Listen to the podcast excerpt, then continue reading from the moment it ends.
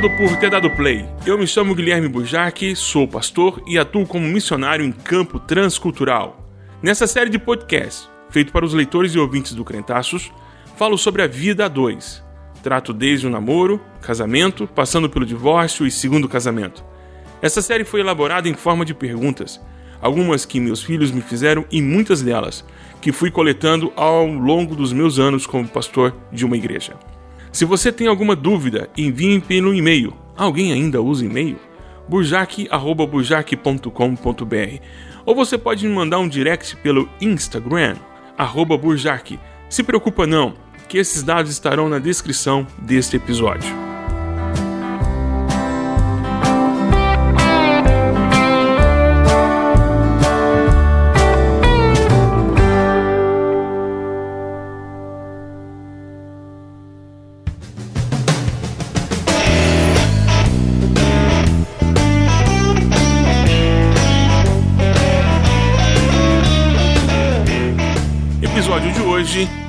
Filhos. Eu quero, mas não agora. No episódio de hoje, respondo perguntas sobre a maternidade e a paternidade. Quando começar a ter filhos? Filhos no plural ou no singular? Existe uma data específica para começar a falar sobre o assunto? E quando um dos dois não quer ter filhos? E a carreira profissional? Quem deve abrir mão? Oi, pastor, tudo bem?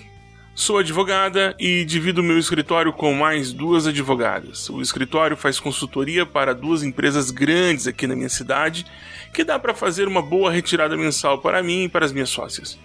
Temos também outras empresas onde prestamos serviços. Enfim, a vida financeira vai muito bem, obrigado.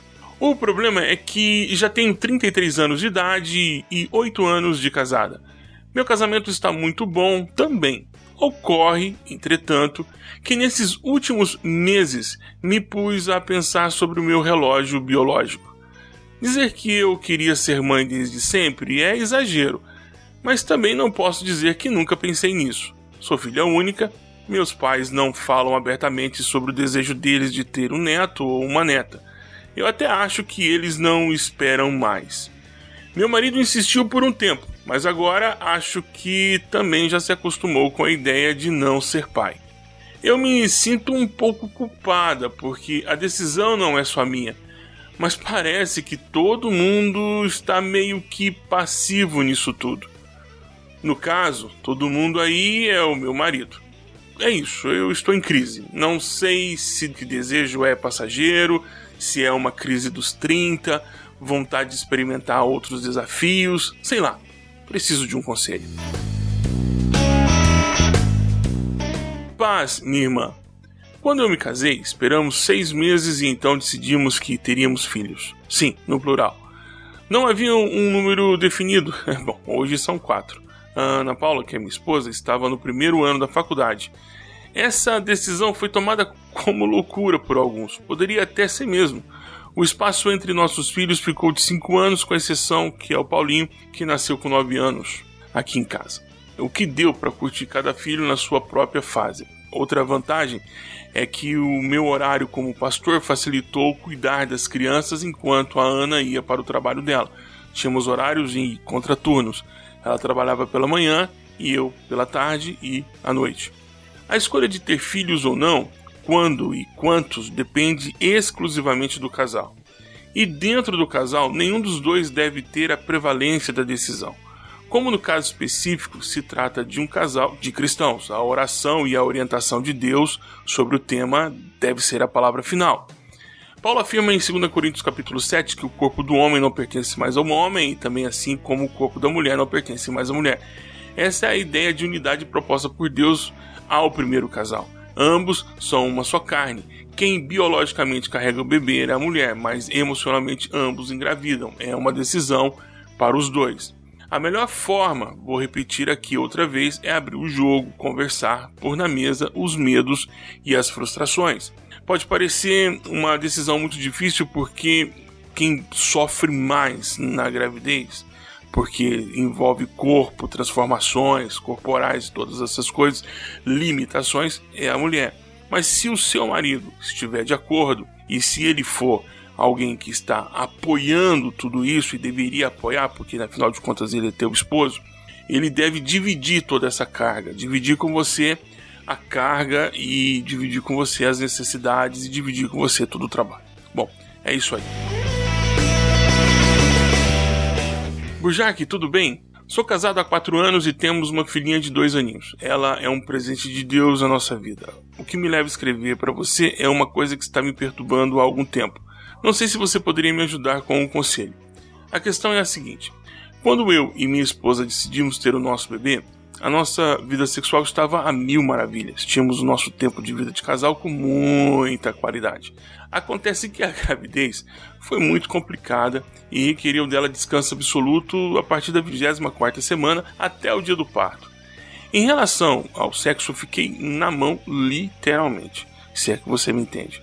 A nossa filhinha nasceu, saudável, graças a Deus, só que o sexo nunca mais voltou a ser o mesmo.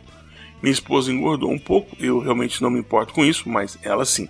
Se sente feia e perdeu a libido. Somando a isso, ela também teve depressão pós-parto e, para complicar um pouco mais ainda, os primeiros meses da nossa filha foram angustiantes para nós.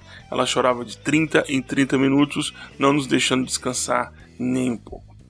A situação em relação ao sexo continua a mesma coisa, ou seja, ruim, pelo menos para mim. Não é a quantidade de vezes, mas a qualidade do ato. Parece que estou lá sozinho e ela está só por obrigação. Isso está muito ruim. Está me incomodando muito isso tudo. Pastor, me ajudei. O que, que eu faço?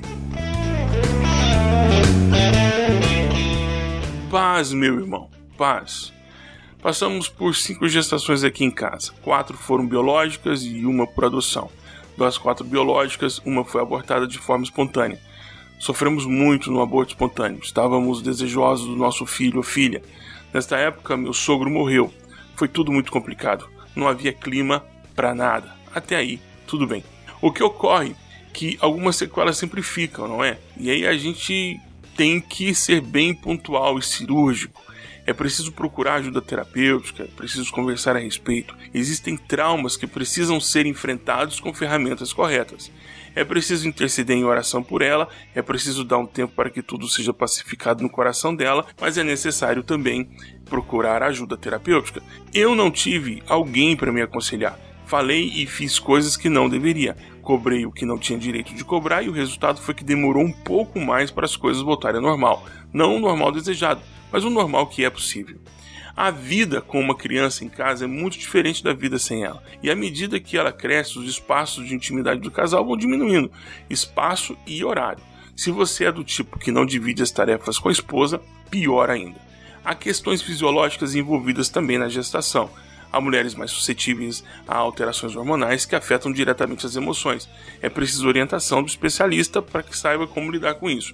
Contudo, algo que você pode fazer a partir de hoje é olhar com carinho e empatia o momento que ela está vivendo.